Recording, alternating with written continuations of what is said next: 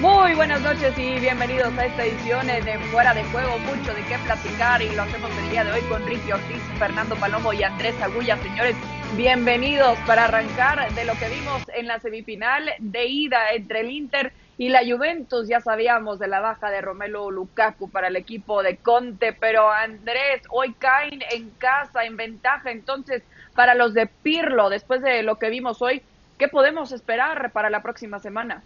¿Qué tal? ¿Cómo le va? Un saludo, Cris. Un abrazo a Ricky y a Fer. A ver, podemos esperar un partidazo. Creo que le ha quedado muy bien el partido a un sistema y algo que le gusta mucho a Pirlo, que es defender y contragolpear. Hoy la Juve se aprovechó muy bien de los errores gigantescos, graves para este nivel de partido que comete el Inter, porque arranca poniéndose en ventaja 1 a 0 y a partir de ahí el Inter pone un equipo a defender y a contragolpear. Se equivoca Lyon regalando en penal, bien sancionado, mejor pateado por Cristiano Ronaldo, máximo goleador en la historia del fútbol, y después increíble el error de Bastoni que hace salir a Handanovic y a último momento decide ni siquiera despejar eh, decide salir tocando y Cristiano con la ambición, el hambre, el optimismo de un gran goleador para ir y ganar esa pelota. A partir de ahí, el Inter tratando, el error en la salida de Lid, la que salva de mirar en el fondo y un Inter que va y choca contra una lluvia que aguanta, aguanta, aguanta, defiende y sabe que de contra alguna va a tener. Creo que hay mucho para ver todavía de este partido, creo que Conte sigue ganándole la partida a Pirlo. Creo que Pirlo no encontró cómo parar a Varela, aún ganando el partido, y que seguramente en los próximos 90 minutos eh, yo sigo viendo, yo sigo viendo mejor al Inter. Sigo viendo mejor al Inter. Sí, y eso considerando que no estuvo Lukaku el día de hoy, Ricky, ¿cuánto podría cambiar justamente el ataque de Inter pensando en que van a tener a este elemento ya a su disposición?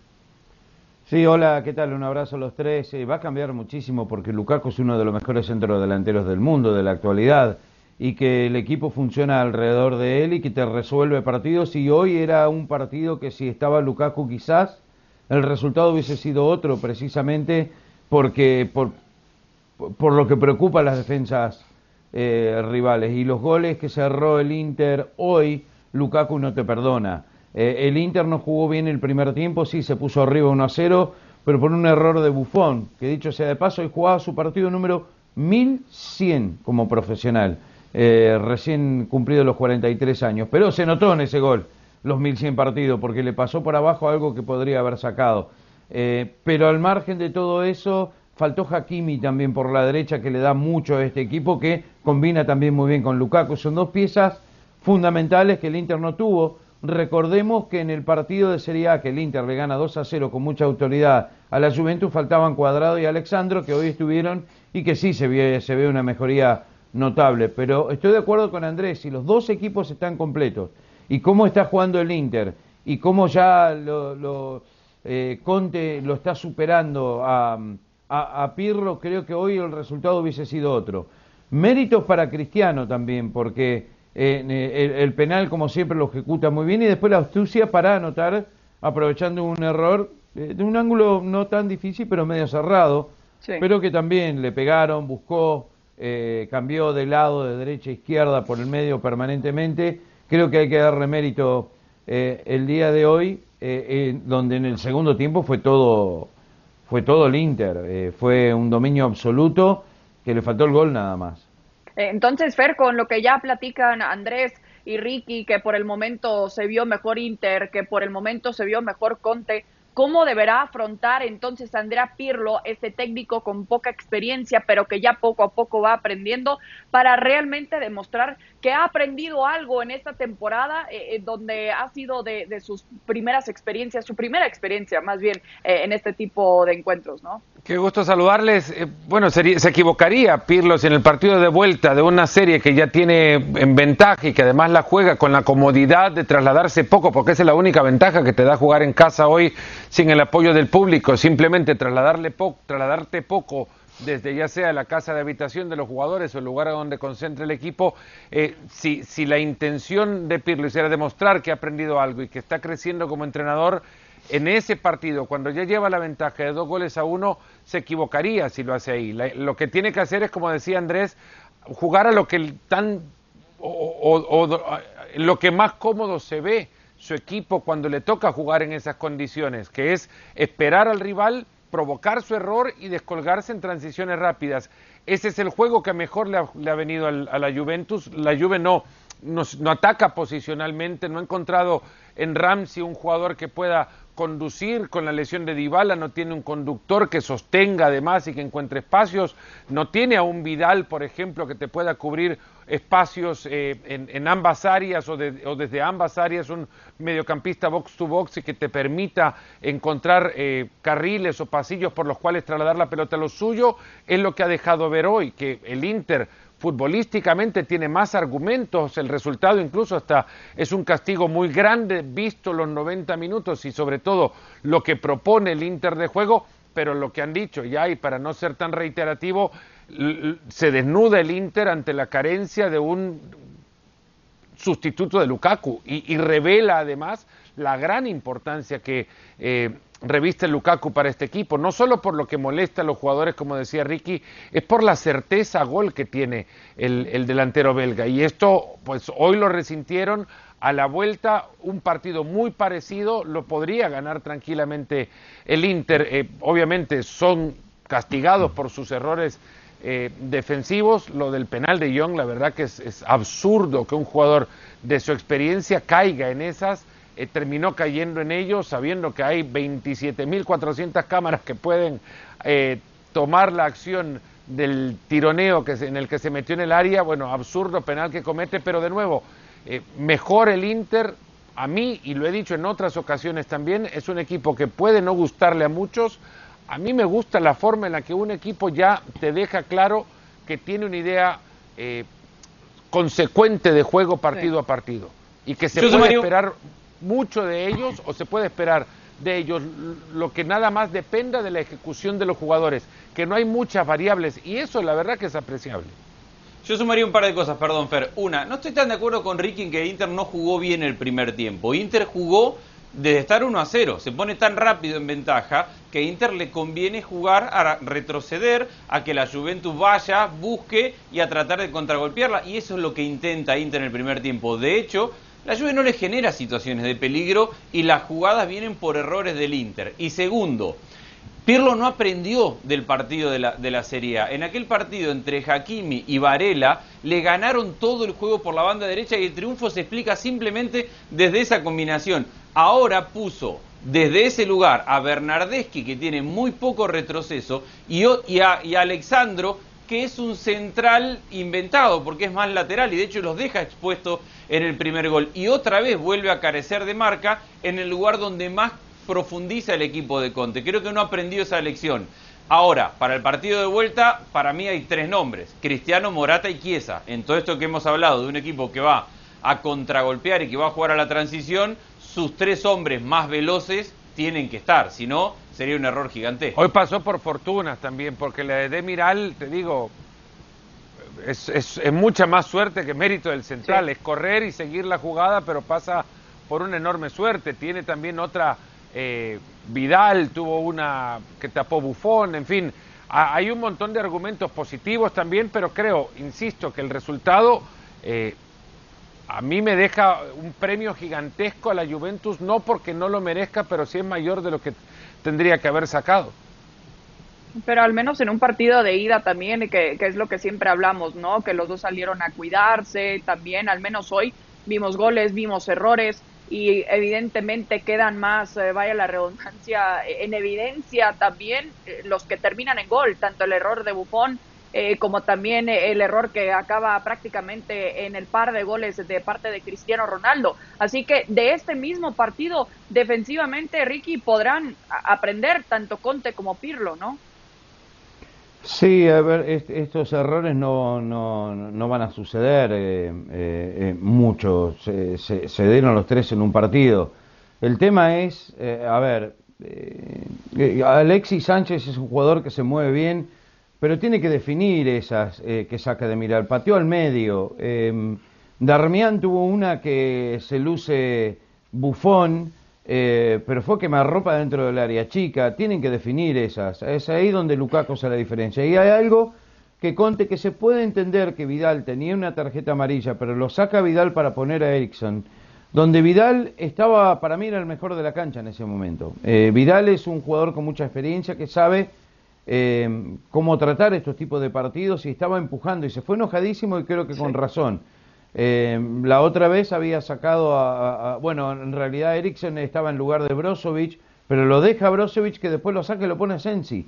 Es, es, algunas cosas que de Conte no, no entiendo porque estás perdiendo en tu propio estadio contra la Juventus. Eh, son cosas que no que él no va a cambiar. Sí ha superado a Pirlo, pero Conte eh, es como que siempre hace lo mismo y quizás hoy le salió le salió mal. Ahora las ausencias lógico. Eh, hoy las necesitaba remontar un 2-1 en el Juve Stadium, yo lo veo bastante complicado para el Inter. Yo, quiero sumar un par de cositas rápidas. Uno, nos, nos, enfocamos en los tres errores individuales. Los dos del Inter son individuales. El de Buffon suma es una consecuencia de un error colectivo defensivo y que tiene no, eh, no tener a Danilo hoy. Esto que hemos hablado tantas veces de defender 4-4-2 y atacar con 3-5-2, Alexandro no lo tiene tan incorporado esto de Yo no creo que sea error de Bufón.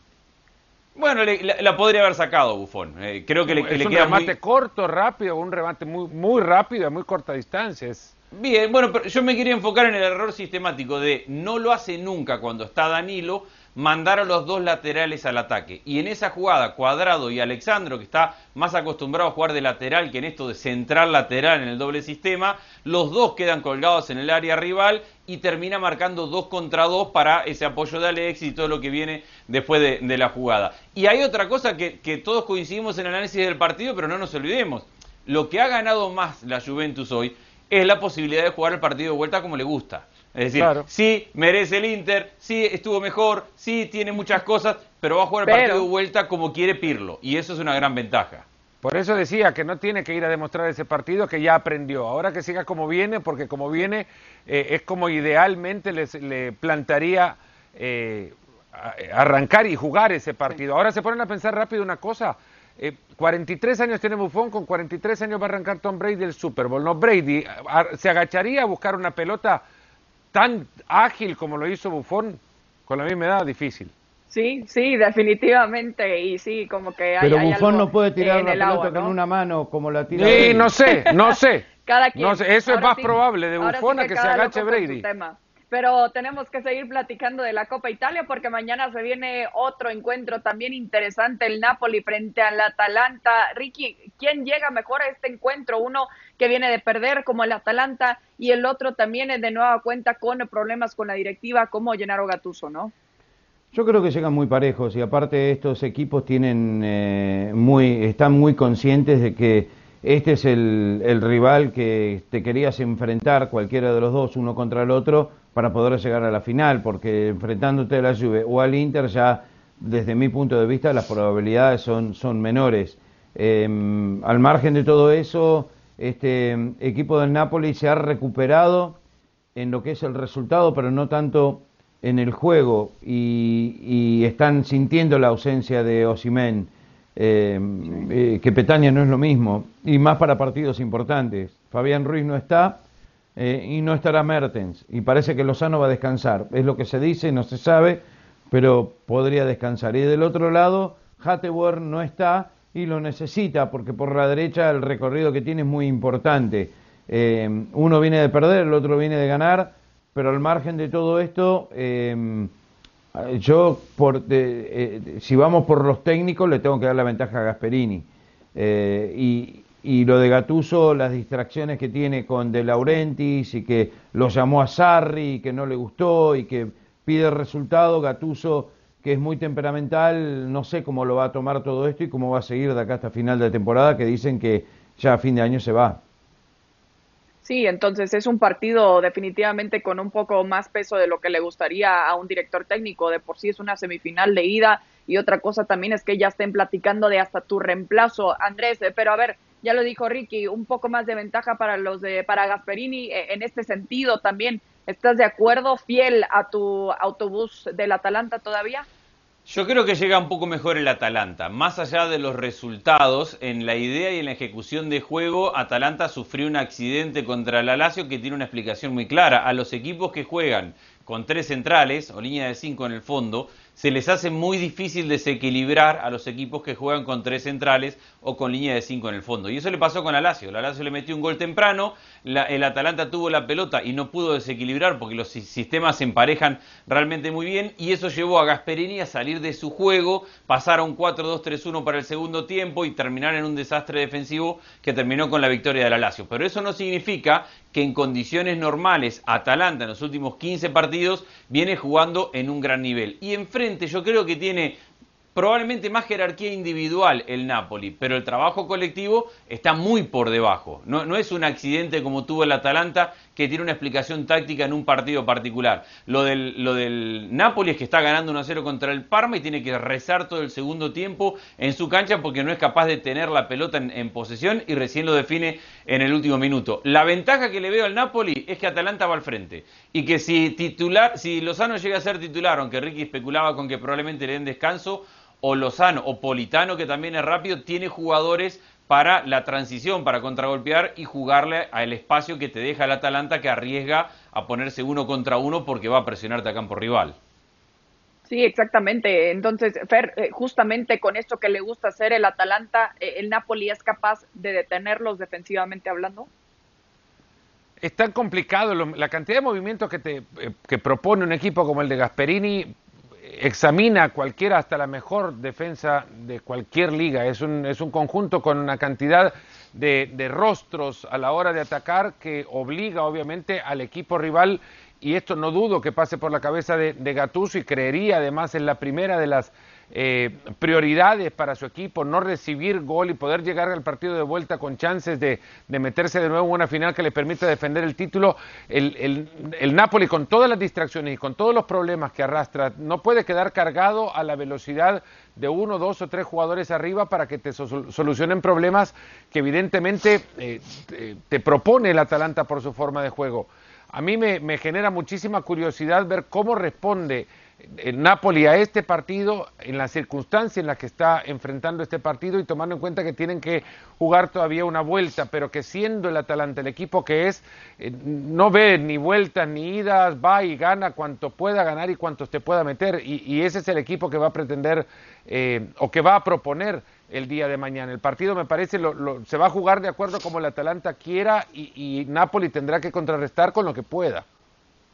Sí, será un partido interesante definitivamente lo que nos espera todavía en esta Copa Italia, los posibles cruces, también pensando en la final. Bueno, ya nos estamos adelantando un poco, pero tenemos que platicar también de otra Copa, de la Copa del Rey, mientras les recordamos que justamente este choque de Napoli frente al Atalanta lo podrán disfrutar a través de ESPN Plus este miércoles a las 2.30 pm del Este. Pero tenemos que platicar también de Leo Messi y de Ronald Koeman eh, también, porque sabemos que se filtraron los detalles de su contrato y eso es algo que no le ha gustado tanto, evidentemente, por lo que implica la distracción eh, en el equipo blaugrana y especialmente para el que tiene que dar la cara, como lo es Ronald Koeman, quien platicó previo al choque de cuartos de final frente al Granada. Escuchemos.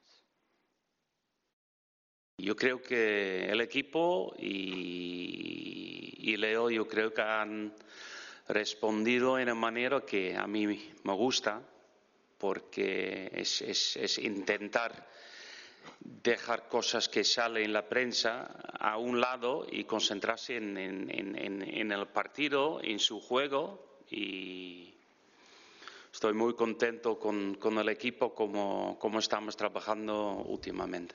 Pero es, es en general, si, hay una cosa o un tema de hacer daño a un jugador, yo creo que yo como entrenador, mi staff técnico, la gente del equipo, los jugadores, es, es, proteger eh, y defender al jugador. Yo creo que es lo más importante, y, pero no es especialmente para este tema, pero en general, cuando pasan cosas o cuando salen cosas, puede ser importante para estar todavía más unidos en el vestuario.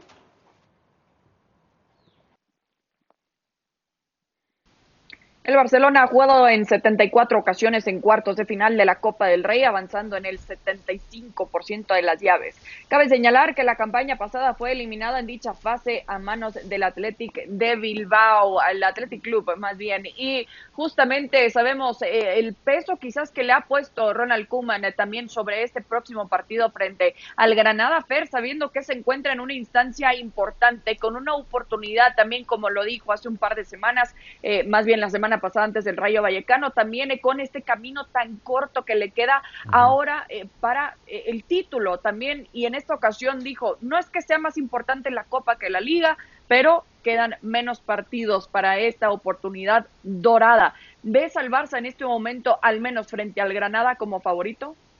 Sí, en cualquier partido que le quede también de acá hasta la hasta bueno hasta donde llegue si es que logra superar al Granada el, el Barcelona es el equipo que designado a ganar la competencia, no solamente porque tiene Messi, sino porque detrás suyo también están jugadores con mayor jerarquía de los que puedan tener aquellos que todavía están con vida en la competencia. Veo al Barcelona tomándolo solo muy en serio porque Ronald Koeman no deja eh, nada que, que, no deja a nadie fuera de la convocatoria que uno pueda pensar que está dando descanso a alguno como para mantenerlo con vida para una liga que ya parece muy lejana, eh, solo aquellos jugadores lesionados, o Junior Firpo, por ejemplo, a quien ya no toman en cuenta, pero todo lo demás es lo que lleva para este partido y, creería que está enfocado en, habiéndosele escapado la Supercopa, eh, por minutos nada más por aquel gol de, de, Villalibre y luego la definición de Iñaki Williams en el, complemento. Este es el torneo que a, a Kuman le puede dar algo con lo cual llegar al vestuario y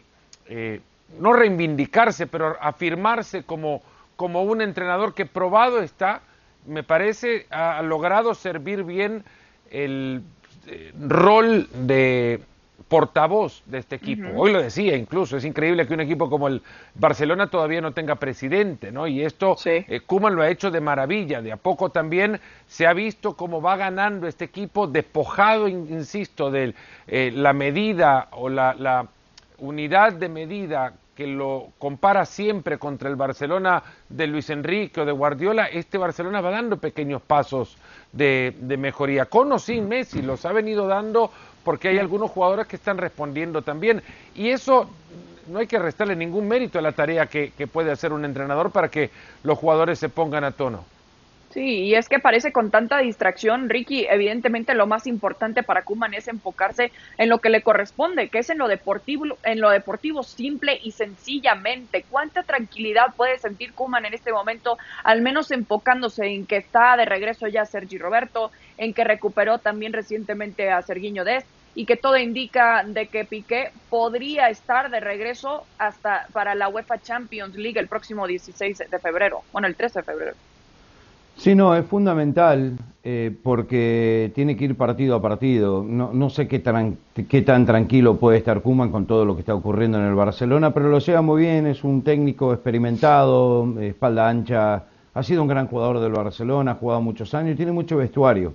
Y esto hace que eh, eh, en ciertas situaciones, bajo mucha presión, lo esté resolviendo bien. Y en realidad lo está resolviendo mucho mejor de lo que yo creía o de lo que se vio al principio de la temporada. Tiene que ver también con la mejoría de Messi, que es fundamental, y la sociedad que ha formado con Pedri. Eso es, eh, es muy, muy, pero muy em, importante. Mingueza, que subió de la sub-23, puede jugar en varias posiciones, también lo tiene. Dest ya está recuperado, va a jugar. Un Titi jugó el otro día muy bien eh, y Sergio Roberto está sumando minutos. Por eso lo que decís, se van sumando todas las piezas que pueden caer en cualquier momento y que los puede afectar la pandemia en cualquier momento. Siempre cuanto más largo el, el plantel mejor. No nos olvidemos que esta es la primera vez en cuatro años que no suma nadie en el mercado de invierno el Barcelona. Eh, y, que tiene que ir hasta el final con lo que tiene. Estoy de acuerdo con Fer, está muy lejos en la liga. Yo creo que esta es la única copa que va que tiene posibilidad de levantar a fin de año. Es la Copa del Rey y, tiene que poner lo mejor posible para tratar de obtenerlo. Sí, ¿por qué no pensar que, tiene esta capacidad también, eh, no Andrés? Pero obviamente se dice fácil, decir que Kuman no se va a distraer nunca de lo que suceda en temas extracancha, ¿no? Kuma lo único que le queda es reunirse con su equipo, creo que lo ha hecho, tenerlos convencidos de la idea y del plan que tiene, creo que lo ha hecho, se lo ve al equipo que están unidos persiguiendo su propio objetivo, que probablemente no sea el objetivo del club, es el objetivo de este grupo de jugadores. Y creo que cada objetivo es el partido que viene. No, no se plantea Kuma en el año que viene, el contrato viene, el mejor momento, el Pedro Holanda. Es cómo hago para ganar el partido que viene. Y este es importante porque coincido que la Copa es lo más cercano que tiene ganar un título. Yo no creo que esté definida la liga, pero obviamente está lejos es, muchísima distancia la que hay en la liga. Es cierto, se, puede poner más emocionante, pero queda nada más para que el Atlético de Madrid la pierda. Y es la única manera de encarar una situación tan compleja como la que enfrenta el Barcelona hoy día, sin liderazgo administrativo o, en la organización, con la organización saboteando igualmente cualquier eh, dejo de tranquilidad que pueda llegar a tener el, vestuario, con elecciones que se vienen en un par de semanas donde se van a destapar muchísimas otras cosas. Es como que si eh, hay aguas calmas y de repente llega alguien dentro del mismo Barcelona y tira una piedra para que se revolucionen de nuevo. Y esto ha pasado con el tema del, contrato de Messi, que a propósito, eh, en el vestuario, aquellos jugadores de mayor jerarquía dicen no están eh, molestos con lo que cobra Messi. Saben perfectamente y sabían también que lo que cobra estaba totalmente justificado por todo lo que ha hecho. Lo que están extremadamente molestos es con la dirigencia que ha hipotecado el futuro del club en un contrato, en algo que significa el 25% de tu masa salarial. Sí. Sí, justo por eso hay tanta molestia, ¿no? Por cómo podría afectar exactamente lo, lo, que describías, Fer. Pero tenemos que cerrar también con otro marcador escandaloso que veíamos en la Premier League el día de hoy. Esta vez se encargó de hacerlo el Manchester United, que hace una semana, bueno, cayó frente al Sheffield. Antes les recordamos que la Copa del Rey lo podrán vivir a través de la pantalla de ESPN a partir de las 12.55 pm del Este, seguido por 12.55 pm del Este con el Granada frente al Barcelona, antes el Levante frente al Villarreal. Ahora sí, nos enfocamos en los Red Devils. Ricky, ¿real o no lo que veíamos hoy de parte del Manchester United que parece que no se decide también en sus momentos futbolísticos, al menos en la última semana? Sí, a ver, una victoria contundente, hay que ganar 9 a 0. Lógico, el equipo quedó condicionado eh, con una expulsión al minuto 30, pero son nueve goles, no es que terminó ganando 3-4 a 0. Si hubiese ganado 1 a 0, te digo sí, eh, está muy, muy mal el Manchester United, pero es muy difícil analizarlo desde un punto de vista que se ha visto mucho esto en, en la Premier este mismo equipo perdió 6 a 1 con el Tottenham y el Liverpool perdió cuánto por goleada 7 a 2 creo que fue. 7 a 2. Y, así eh, se está dando en este año atípico. Em, yo creo que este resultado no le suma mucho eh, a, lo que, a lo que viene haciendo. Eh, no nos olvidemos que el otro día viene de perder contra el último en la liga, así que hay, hay que ver hasta dónde puede llegar a este Manchester United. Para mí el título ahora está entre el City y, el Liverpool, tienen mucho más equipo, están mucho más sólidos, y especialmente el Liverpool ahora que ha mejorado mucho este, estas últimas fechas. Sí, además, eh, Andrés, eh, considerando lo, lo, que decía Ricky, ¿no? Que hace una semana estábamos hablando de algo totalmente distinto de parte del Manchester United, también que cayó contra el Sheffield, el fin de semana empató a ceros contra el Arsenal y ahora se aprovecha de un momento en donde el Southampton se queda al final del partido con nueve elementos. Es difícil definir el momento en el que vive el equipo de Ole Gunnar Solskjaer, pero lo ves como eh, candidato, como dice Ricky, también hay otros favoritos en la Premier. A ver, a mí me parece que la temporada nos ha demostrado que no tenemos que estar cada fecha, cada partido diciendo es candidato o no es candidato, puede ganar el título o no puede ganar el título. Está claro que el Liverpool y el City tienen más tiempo de trabajo, 3, 4, 5 años con los mismos técnicos, títulos ganados en los últimos dos años y mucho dinero invertido. Y que el Manchester United, de quien no se esperaba nada, está ahí, metido en la pelea. Hay que ganar 9 a 0. Sí, jugó contra 10 desde el primer minuto de partido, pero hay que ganar 9 a 0. Y Sheffield, que le ganó, con el City perdió 1 a 0 nada más y ha ganado tres de los últimos partidos el Sheffield. Así que paso a paso este equipo no estaba supuesto a ser campeón y está en la pelea. Fer, rápido para cerrar. No, complicado para el Southampton que el 19 de octubre del 2019 pierde 9 a 0 contra el Leicester. Repiten de ese partido tres jugadores y el técnico. Ralph Hasenhut le preguntan, ¿y qué se siente perder 9 a 0? ¿Y qué se puede sentir perder 9 a 0? El partido se terminó muy temprano para ellos y después fue muy, muy difícil encararlo. La situación ideal para que el United agarre confianza, pero no para que se la crea. Sí, definitivamente. Y con eso cerramos esta edición de Fuera de Juego. Ricky, Andrés, Per, un gusto como siempre. Nos vemos hasta la próxima.